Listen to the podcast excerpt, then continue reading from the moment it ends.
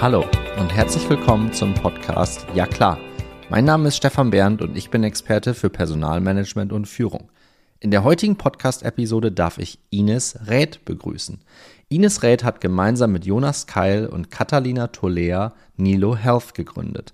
Nach mehrjähriger Erfahrung in der Unternehmensberatung EY Adventure hat sie Ende 2019 den Beschluss gefasst, sich mit einem ihrer Herzensthemen, der mentalen Gesundheit, selbstständig zu machen. Nachdem sie über Personen in ihrem engsten Umfeld mitbekommen hat, wie schwierig es ist, professionelle Unterstützung im Sinne eines Therapieplatzes zu bekommen und wie stigmatisiert das Thema ist, hat sie sich mit Nilo Health zum Ziel genommen, zusätzliche psychologische Unterstützung über Unternehmen, Arbeitgeber zu schaffen. Guten Morgen beim Ja klar Podcast. Alle wissen Bescheid, dass ich hier in Mannheim-Seckenheim in meinem Tonstudio bin. Liebe Ines, wo treffe ich dich denn heute an? Hi Stefan. Ich bin in Berlin in unserem Office bei Nilo Health. Berlin Mitte, um genau zu sein. Da bin ich übernächste Woche tatsächlich. Ähm, auch unter der Ja klar Flagge ähm, weil ich in einem früheren Podcast mit dem Axel Gödecke über ein Südafrika-Projekt gesprochen habe und dort äh, Geld gespendet habe. Ähm, und da machen wir auch noch ein bisschen Promotion drum, ne? Weißt du, haben wir so, ein, so einen tollen physischen Check haben wir da bekommen. ähm, und deswegen reise ich nach Berlin in, in zwei Wochen. Wir nehmen diese Podcast-Episode mit dir, liebe Ines, am äh, im Februar 2023 auf. Ähm, und wir wollen heute, und du hast, ähm, wir haben das in der Anmoderation jetzt auch schon gehört, äh, du hast mit dem Jonas zusammen ein Unternehmen gegründet, nämlich Nilo Health. Und ihr kümmert euch ähm, im Namen anderer Unternehmen um die Gesundheit, um präziser gesagt die mentale Gesundheit von Mitarbeiterinnen und Mitarbeitern. Wie kamt ihr dazu? Warum habt ihr das Ding damals gestartet? Genau, da kann ich gerne mal ein bisschen dazu eingehen. Äh, wir haben 2020 gestartet ähm, und damals ganz stark getrieben aus persönlicher Erfahrung. Also wir sind mit dem Thema mentale, psychische Gesundheit durch Familie und Freunde in Berührung gekommen und haben gemerkt, zum einen, wie, wie stigmatisiert das Thema noch ist, also wie wirklich Leute in, in Krisensituationen nicht die Möglichkeit haben und sich in der Lage fühlen, mit engsten Freunden und Bekannten darüber zu sprechen. Das heißt, mhm. dieses Thema Stigma wurde uns zum ersten Mal so richtig bewusst ähm, und waren dann aber auch Teil von dieser ganzen Suche, wie finde ich einen Therapeuten, wer ist der die Richtige für mich ähm, und haben einfach gemerkt, wie viel Nachholsbedarf es da einfach in, in Deutschland im Speziellen, aber in Europa im Allgemeinen gibt. Ähm, das heißt, mit dem Ziel gestartet, mentale Gesundheit zum einen zugänglicher zu machen und zu entstigmatisieren und es einfach Leuten zu machen, ähm, präventiv Hilfe zu bekommen. Das sind so die Antreiber für uns, äh, mit denen wir gestartet sind. Wie weit sind wir da im Markt, laut deiner Beobachtung? Jetzt bist du eine absolute Expertin auf diesem Gebiet. Ähm, ich bin in meiner Rolle als Director bei der Firewave aktuell ja auch unterwegs und habe dieses Thema immer mal wieder bei mir auf der Agenda. Ähm, und das, was ich beobachte, ist, dass dieser Markt dafür mehr und mehr groß wird. Also es gibt neben euch natürlich auch noch ganz viele andere Firmen. Ihr habt das Ding vor drei Jahren jetzt schon gestartet.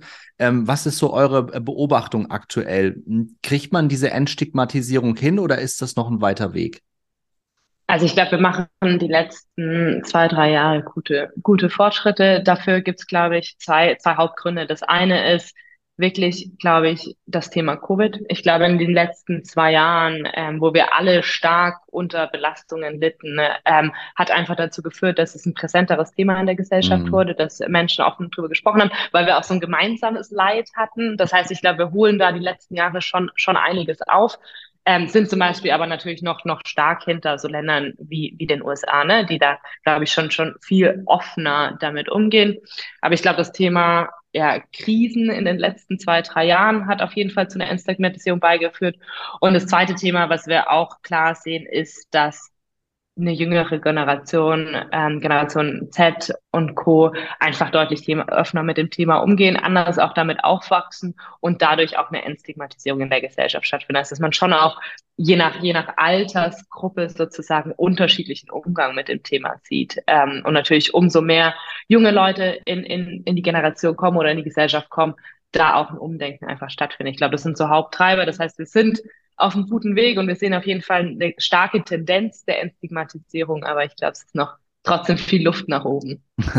Ja, also ich, ich, ich, glaube auch, ne, dass da noch, noch, noch eine ganze Menge zu holen ist und dass man da auch noch eine ganze Menge machen kann, auch insbesondere gerichtet an alle Zuhörerinnen und Zuhörer, die ähm, jetzt nicht in einem, ähm, in einem Health-Startup arbeiten oder in dieser Branche unterwegs sind, sondern einfach auch die Unternehmensbrille aufhaben und das dann ja sofort irgendwie versuchen, auch kostentechnisch einzu, einzunorden. Ne? Also es sind dann die typischen Fragen, die dann kommen, wenn du ähm, versuchst, äh, so eine Plattform oder so ein Thema wie Nilo Health auch bei dir im Unternehmen einzu, einzubinden.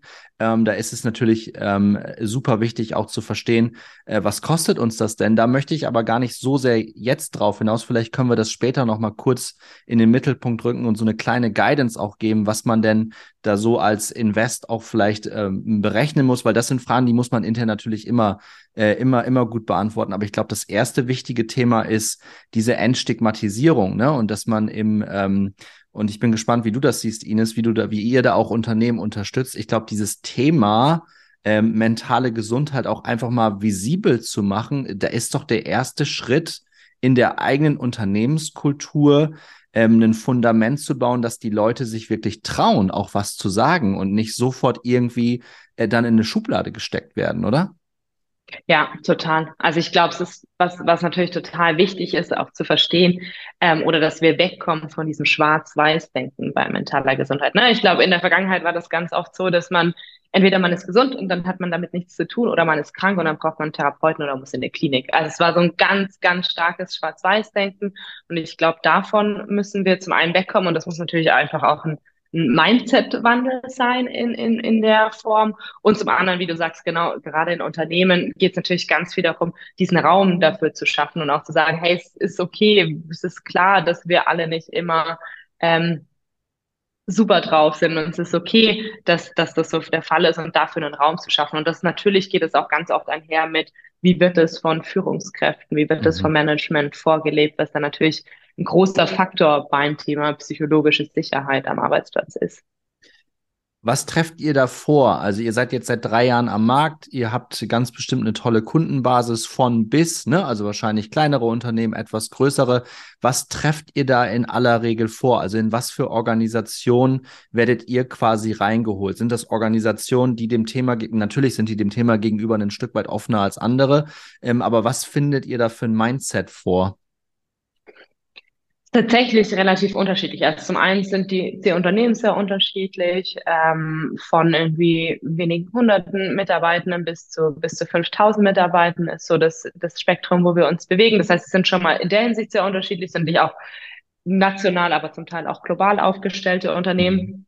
Und ich glaube, das Mindset oder der Treiber, warum Unternehmen das macht, ist in der Regel, sind unterschiedliche. Ne? Also wir sehen meistens so drei verschiedene Gründe, warum Unternehmen sich für das Thema mentale Gesundheit interessieren oder da investieren. Das eine ist tatsächlich das Thema ähm, ja, Talentekampf oder War of Talent, ähm, nämlich mhm. einfach dieses Bewusstsein einer jungen Generation ist das Thema viel, viel wichtiger und wir können uns tatsächlich ähm, anders und offener positionieren, wenn wir das Thema angehen. Das sehen wir ganz oft als Treiber. Das zweite ist, dass es ein Bewusstsein dafür besteht, dass natürlich auch ähm, ja, eine, eine schwächere mentale Gesundheit oder wenn Menschen nicht daran arbeiten, dass es einfach auch zu, zu Verlust in Engagement und Produktivität führt. Das heißt, dass da natürlich auch, auch ein Hebel ist ähm, für ein Unternehmen und eine Win-Win-Situation sein kann. Ja. Und was andere Thema, was wir natürlich auch oft als Treiber sehen, ist wirklich ganz akut, dass Unternehmen merken, hey, wir haben Burnout-Fälle, wir haben Fälle von Depressionen, Angststörungen bei uns im Unternehmen und wir merken einfach, wir wollen da proaktiv unterstützen, dass es auch gar nicht erst zu Krisen kommt. Das heißt, ich glaube, so die Motivation für das Thema kann, kann sehr unterschiedlich sein. Aber es ist natürlich auch gerade aus dem HR-Bereich, was meistens unsere Ansprechpartner sind, mhm. oft aus dieser positiven Motivation, hey, wir wollen Unterstützung bieten und wir glauben, das lohnt sich für, für alle Seiten, für die Mitarbeiter als auch für uns als Unternehmen. Ähm, bei mir im Podcast haue ich hin und wieder auch mal ein paar provokante Thesen raus. Ähm, ich glaube, dafür bin ich jetzt auch einigermaßen vielleicht noch nicht über die Landesgrenzen hinweg bekannt, aber ich glaube tatsächlich Ihnen, dass Unternehmen irgendwann gar keine andere Wahl mehr haben, als dieses Thema in den Kern ihres also in den Kern ihrer People Strategy auch zu packen. Und die Gründe dafür, die hast du im Grunde genommen gerade alle schon genannt. Ne? Also dieses, ähm, dieses schreckliche marketingtechnische Wort mit War for Talents, ähm, das ist etwas, den gibt es, glaube ich, gar nicht mehr, weil diesen, wenn wir es denn Krieg nennen wollen, was ich in Zeiten von Ukraine-Krieg völlig daneben finde, aber hm. lass, lass es uns irgendwie anders nennen. Ähm, ich habe auch keine gute Begrifflichkeit dafür, aber ich glaube, dass dieses Thema durch ist. Ne? Also die, dieser Kampf ist für Unternehmen schon verloren.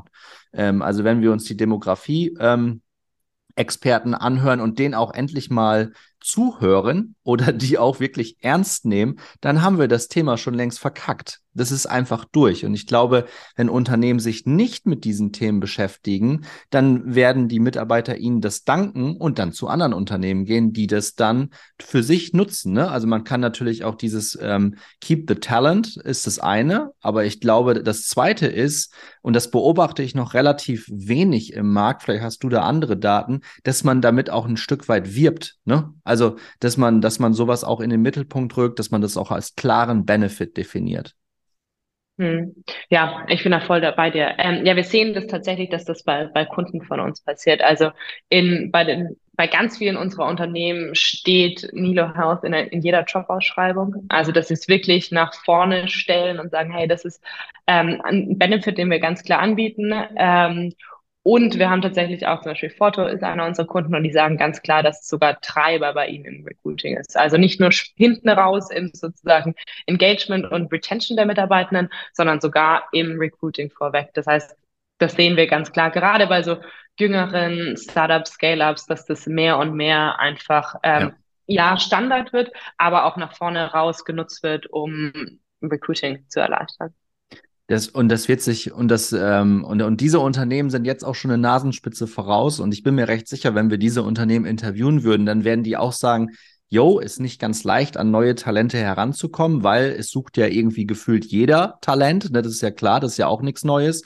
Nichtsdestotrotz werden die nicht von einem Fachkräftemangel sprechen, weil die können wahrscheinlich Talent, was sie brauchen und die, ich sag mal, die Kompetenzen und das, was man in einem Start oder Scale-up benötigt, sind hin und wieder doch andere Kompetenzen als vielleicht in gewachsenen und schon, wie ich es auch gerne nenne, verknöcherten Systemen, weißt du, wo man den, den Wohlstand einfach so auf einem hohen Level hält. Das ist in einem Start- und Scale-Up ist es ein komplett anderes Spiel, ne? Ähm, hm. Und da brauchst du in aller Regel äh, nicht, dass man mir das jetzt falsch auslegt, aber du brauchst da einfach hochmotivierte und total leistungsfähige Mitarbeiter. Ne? Ähm, Glaube ich, vielleicht noch mal eine Stufe mehr als in sehr etablierten Unternehmen, wo vielleicht dieser Umsatzdruck nicht mehr ganz so hoch ist. Hm.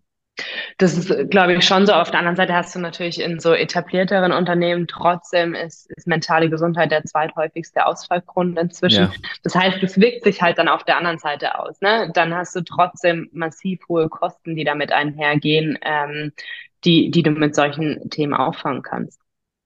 Und dann ist man ganz schnell auch wieder bei diesem Kostenthema, ne, wo wir aus dem HR irgendwie immer auch noch nicht ganz so rauskommen, sondern weiterhin als Cost-Center betrachtet werden. Und ich kenne Diskussionen mit Führungskräften und Geschäftsführern, die natürlich andere Themen auf ihrer Agenda haben, als sich jetzt jede fünf Minuten mit dem Wohlsein ihrer Mitarbeiter zu beschäftigen. Wobei das auch ganz anders werden wird demnächst, weil das wird, das wird die treibende Kraft sein. Ne? Also gute Produkte macht total Sinn. Toll etablierte Prozesse, dass Mitarbeiter miteinander arbeiten können, macht total Sinn.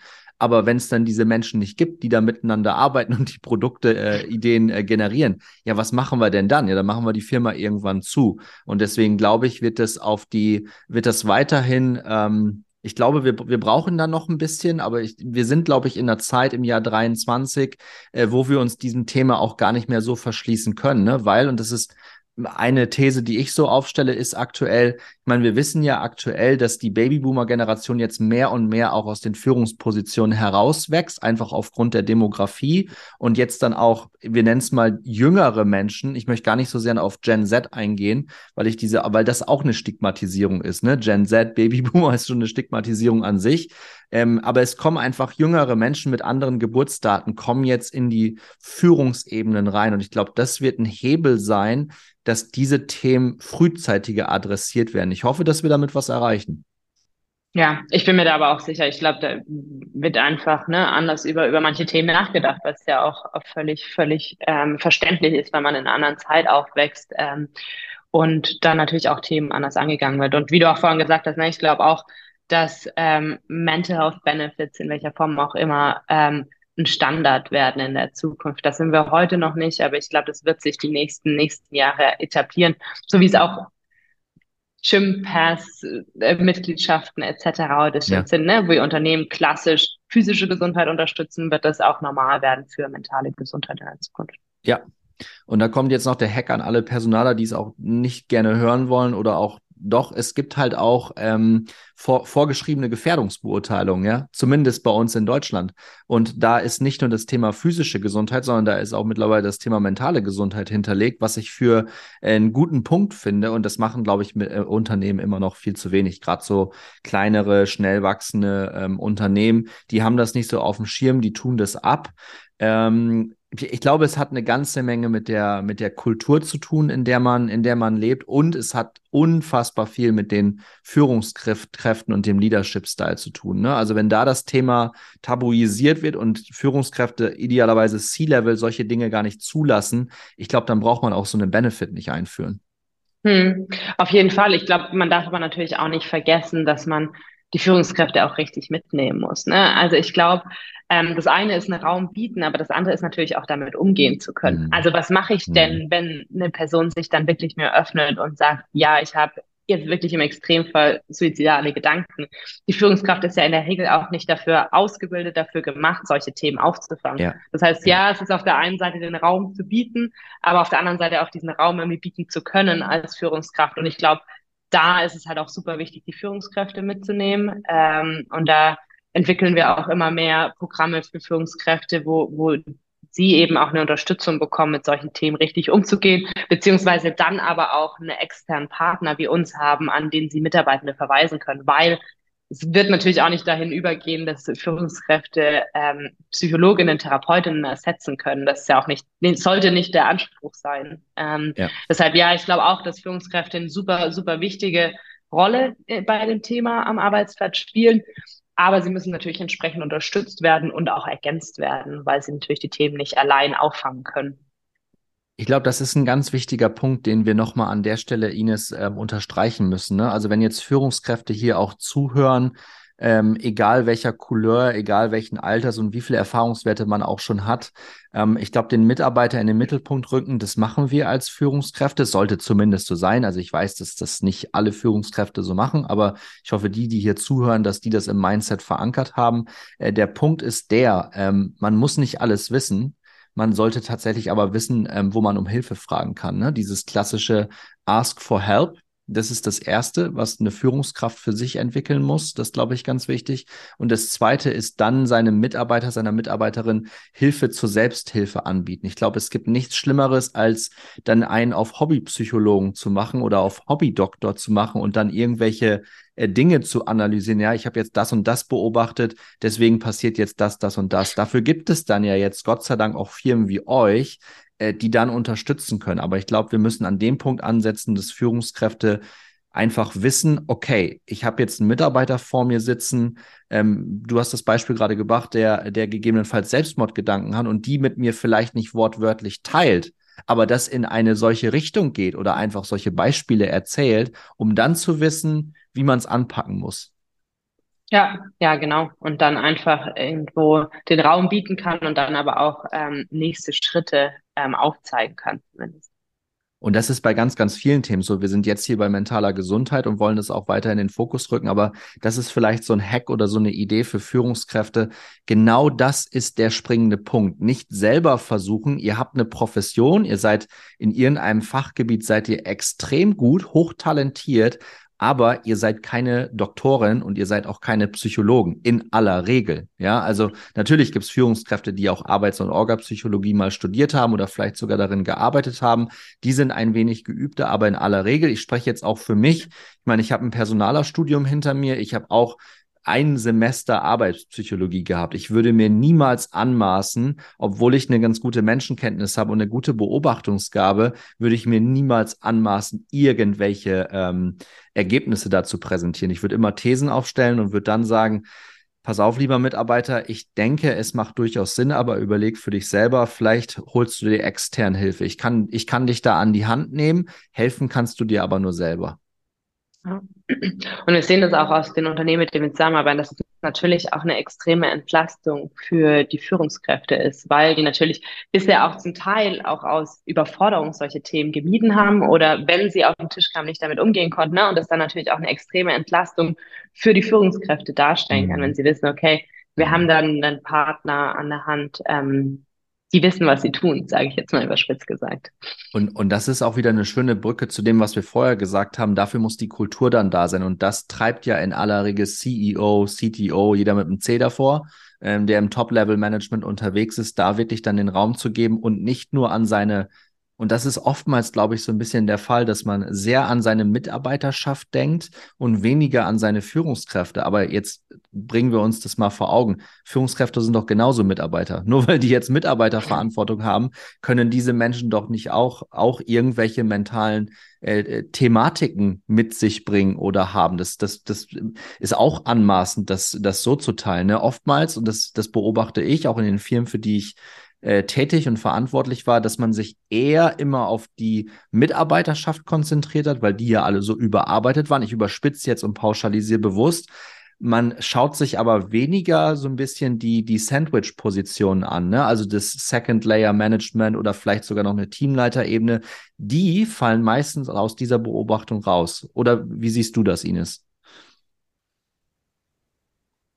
Ja, das, also ich glaube, da habe ich jetzt gar nicht so starke Insights dazu. Ähm, was wir schon sehen, gerade bei dem Thema mentale Gesundheit, dass, ähm, dass wir auch immer so in die Gespräche reingehen, ne? dass wir zum einen die, die Mitarbeitenden mitnehmen wollen, als auch die Führungskräfte. Ähm, und dass wir schon sehen, was, was aber auch gut ist von den Unternehmen, dass es jetzt kein Service nur für Führungskräfte ist, weil das gibt's ja zum Beispiel auch, ne? Coaching, Karriereweiterentwicklungsform mhm. ähm, mhm. für Führungskräfte.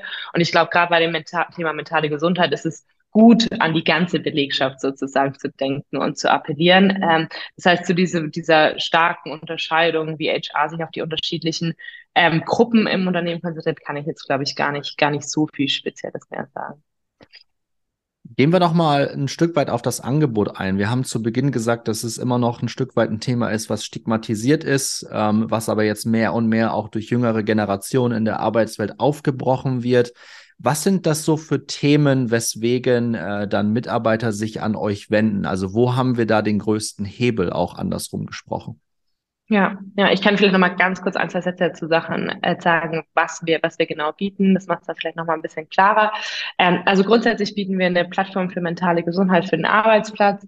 Ähm, und das für das ganze Spektrum, also von präventiv bis akut. Das heißt, wir, unser Ziel ist es, Mitarbeiter, die auf unsere Plattform zu kommen, ähm, die richtige Unterstützung zu bieten, egal wo sie gerade stehen. Sei es sehr mhm. präventiv, dass sie irgendwie erste, erste Stresssymptomatiken zeigen, bis hin aber zu wirklich akuten Krisensituationen. Und je nachdem, wo der die Mitarbeiterin steht, bieten wir ihr die richtige Unterstützung. Und das können dann zum einen eins zu eins Sitzungen mit Psychologinnen und Therapeutinnen sein, können aber auch Gruppenworkshops sein oder digitale Inhalte, wo ich lerne, ja, Fähigkeiten zu entwickeln, um vielleicht auch mit späteren Herausforderungen besser umgehen zu können. Also es sind sowohl digitale Inhalte, Gruppenformate als auch eins zu eins Sitzungen. Und dadurch, dass wir das ganze Spektrum abbieten ähm, und sowohl private und berufliche Themen abdecken, ist es tatsächlich sehr, sehr breit gefächert. Ne? So ein, was der Schweregrad angeht, mit dem Leute kommen, zum anderen aber auch die Thematiken. Das heißt, wir haben so ganz klassische, sage ich jetzt mal, Themen am Arbeitsplatz wie Stress und Burnout, was natürlich eines so, so der Hauptthemen ist, ähm, mit den Unterne Mitarbeitenden den Service anbringen. Aber auf der anderen Seite haben wir auch Themen wie Konflikte in der Familie, Konflikte am Arbeitsplatz, ähm, Unsicherheiten auch. Also wir sehen auch relativ oft, dass Mitarbeiter, die früh in Führungspositionen kommen und dann natürlich auch mit Unsicherheiten zu kämpfen haben und dafür sich Unterstützung suchen. Das heißt, das Themenfeld ist eigentlich relativ breit gefächert, weil das auch der Anspruch ist, zu sagen, hey, wir holen euch frühzeitig ab, damit es auch gar nicht erst zu einer Krisensituation kommt, womöglich. Mhm. Jetzt haben wir, wir beide, Ines, im, im Vorgespräch auch schon mal das Thema kurz ähm, ähm, an, angeschnitten. Es ist nicht immer ganz einfach herauszuarbeiten, was Unternehmen jetzt auch so genau in so ein Thema investieren. Ähm, aber was kannst du als absolute Expertin auf diesem äh, Gebiet jetzt Personalern oder auch Führungskräften mitgeben, was man so Pi mal Daumen ähm, so einplanen sollte, wenn man sich dieses Thema einfach mal jetzt annimmt und sagt, Mensch, ich habe jetzt den Podcast mit Ines und Stefan gehört, ähm, das, das inspiriert mich jetzt, ich, ich gehe jetzt die Tür weiter oder ich teams jetzt einfach mal meinen Chef an und sage, hey, da müssen wir was machen. Und dann kommt die erste Frage immer, ja, und was, was investieren wir da? Was kostet mich das jetzt? Hast du da so eine, lass es uns Pi mal Daumen-Regel nennen? Ja, ja, also tatsächlich relativ schwer zu sagen, was so die Budgets gerade in Unternehmen sind, es einfach auch für viele Unternehmen ein neues Thema ist. Ähm, und, und, bei uns hängt auch der Preis stark von Größe des Unternehmens ab und auch dem Umfang, den man letztendlich anbieten möchte. Deshalb ist es immer schwer, schwer eine konkrete Zahl rauszuhauen. Ähm, aber was man so klassisch sagen kann, ist, dass es so ungefähr ein, Mitarbeit äh, ein Mittagessen pro Mitarbeiterin pro Monat ähm, ungefähr ist.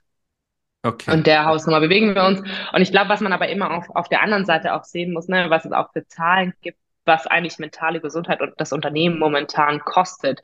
Zu dem Punkt, den du auch vorhin gesagt hast, ja, HR stellt ja oft nur Kosten dar. Ne? Ich glaube, man kann dem gegenüber auch, auch einfach Zahlen nennen, die, die es bringt. Ich glaube, es gibt unterschiedliche ähm, Studien dazu, aber in der Regel sagt man, dass so ähm, mentale Gesundheit ein Unternehmen pro Mitarbeiter pro Jahr so 2000 Euro kostet. Das heißt, das Investment lohnt sich auf jeden Fall und der ROI ist stark positiv, ähm, in das Thema zu investieren für Unternehmen. Und das ist, glaube ich, zum Ende unserer Episode heute, ähm, Ines, ist das nochmal ein guter Hack auch an die Community und an alle Personaler, die jetzt auch zuhören. Ähm, immer nochmal, auch wenn wir diese Betrachtungsweise vielleicht ein bisschen zu kurz gesprungen finden, aber den Return on Invest für solche Maßnahmen gut aufzubereiten. Und wenn da am Ende das, das Komma dahinter vielleicht nicht ganz richtig ist, dann spielt das keine Rolle. Ähm, aber C-Level-Menschen agieren eigentlich den ganzen Tag nur in der Welt der Zahlen. Das heißt, wenn wir da kommen mit, ja, aber dann verlieren wir unsere Mitarbeiter und ähm, ach Gott, denen geht's dann allen nicht so gut. Ich überspitze jetzt wieder bewusst, ne? Ähm, das hilft uns und bringt uns nicht weiter. Ich glaube, wenn wir diese Betrachtung, wie du sie gerade gebracht hast, auf der einen Seite ist sozusagen das reine, pure Investment pro Mitarbeiter ist so hoch, aber das, was wir vermeiden an Kosten durch ähm, äh, weniger Krankheitstage oder motiviertere Mitarbeiter. Motivation kann man ja sowieso super schwer messen, ne? Oder auch Engagement lässt sich kaum irgendwie darlegen, ne? Zumindest äh, wissenschaftlich profund, ähm, dass man dann sagen kann, okay, passt auf, es gibt folgende Studien ähm, und die besagen das so, so und so und da können wir präventiv so und so viel Geld sparen, auch wenn es vielleicht nur eine fiktive Zahl ist. Und dann kommt's und ich glaube, das hast du vorhin gut ausgearbeitet. Äh, eure Palette bei Nilo ist da sehr, sehr breit. Dann kommt es natürlich auch auf die Schweregrade drauf an, ne? ob jemand wirklich ganz am Beginn einer einer Depression zum Beispiel auch sein könnte oder ob der vielleicht schon so tief da drin ist, dass akut was, was da ist. Ne? Und wenn so ein Mensch dann ausfällt, ähm, das haben aber mittlerweile auch Leadership-Teams und auch ähm, C-Level-Member mittlerweile ganz gut drauf, dass wenn diese Leute dann wegen mentaler Gesundheit ausfallen, äh, dass dann tatsächlich irre die Kacke am Dampfen ist, ne? Weil äh, zum einen ist die Person weg, ähm, und zum anderen kriegt man so eine Person auch nicht so schnell wieder nach, ne, dass diese Themen hm. auch bearbeitet werden.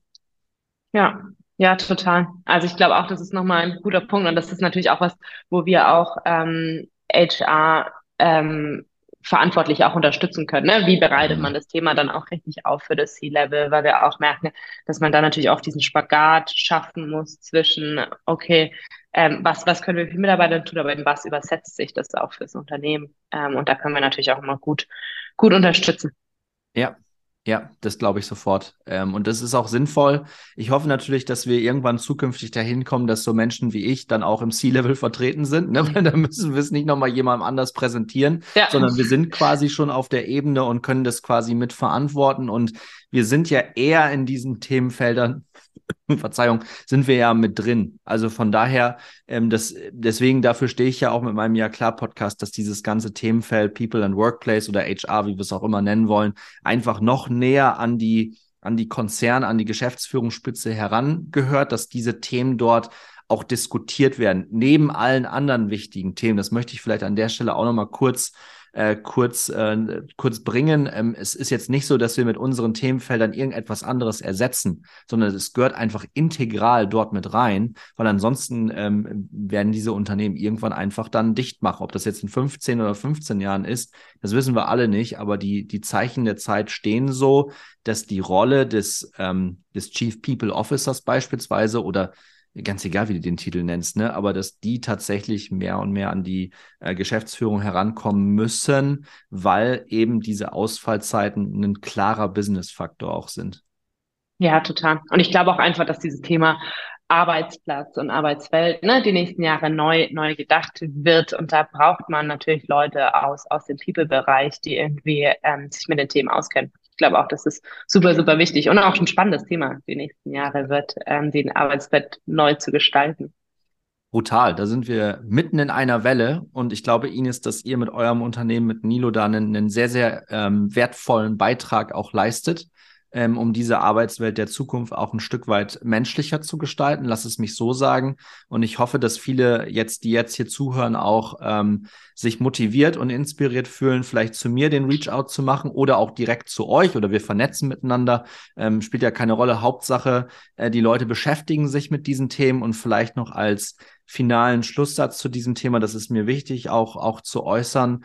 Ähm, wenn man solche Themen hat, ist es keine Schwäche, das seiner Führungskraft auch zu sagen oder sich zu äußern, sondern das ist eher eine, eine, eine starke Persönlichkeitseigenschaft, ne? wenn man wirklich bewusst ist, okay, das ist gerade etwas, was mich total belastet, das blockiert mich, sprecht mit den Leuten, das hilft. Ähm, das ist mir wichtig nochmal zu sagen, auch bei allen Umfeldbedingungen, die dann schwierig sind, aber ähm, nehmt euch der Leute an und ähm, ich glaube, das ist äh, ein super wichtiges Statement nochmal zum Ende dieses Podcasts.